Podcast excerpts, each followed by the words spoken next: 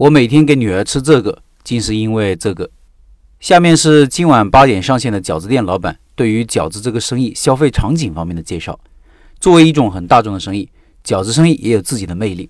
我自己家里最常见的饺子消费场景就是我买给我女儿做晚餐吃，几乎每天吧。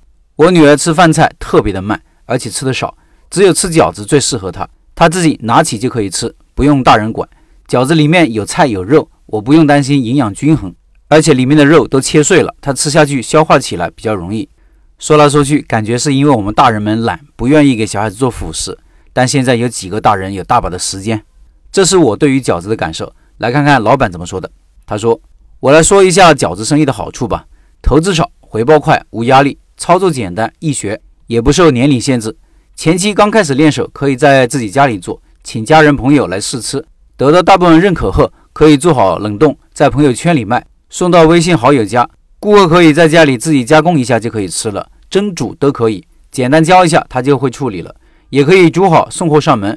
我好多顾客都说饺子是懒人早餐，做起来方便还营养健康。饺子皮是面粉做的，就是主食，里面有肉有菜，营养均衡，属于冷冻保存没有添加剂的健康食品。二零二零年疫情爆发，全面封城期间，没有开店那几个月，我就是在家里包饺子送到顾客家里。比起其他的餐饮店，我等于没有停业。超市、生鲜区、菜市场都可以租个柜台，放个冰箱就可以卖了。有条件可以增加一个操作台，现场操作，边包边卖。可以在超市买食材，直接制作，让顾客看到我们包饺子的食材都是新鲜优质的，促进销售。开一个小店，三十到五十平米就够，夫妻俩都能操作，适合社区店、商业办公区、大学城区都可以开。饺子是大众产品，认知度高，需求量大。已经有饭店或者其他餐馆的，也可以增加一个几平米的小隔间。透明的操作窗口，现场制作，堂食外卖都可以做。顾客消费完还可以带一份回家做早餐用，给店里增加一份收入。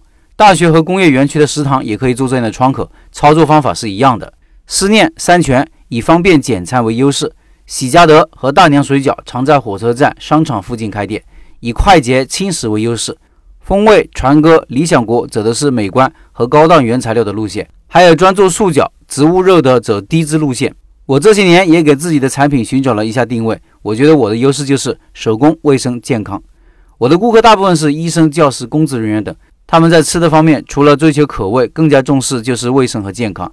我觉得水饺本身就是低脂产品，除非拿去煎炸、水煮和蒸都是热量比较低的食品。带馅的食品，顾客最关心的就是食材是否新鲜、是否卫生。我们选择明档操作，也是为了让顾客看到我们用的食材，看到我们手工操作和卫生条件。我现在店里有很多是家长带小朋友来吃饺子的，有的竟然是作为孩子们的奖励。现在人们对于食品安全都有很高的认识，既然我们做到了，又让顾客看到了，那就一定生意兴隆。以上是饺子馆老板的分享。另外，不要忘记喽，今天晚上八点上线饺子项目，这位饺子店老板会在钉钉群和我的微信视频号直播，请扫描下面的二维码，赶紧关注起来。听音频的老板可以到开店笔记的公众号查找对应文章，看二维码。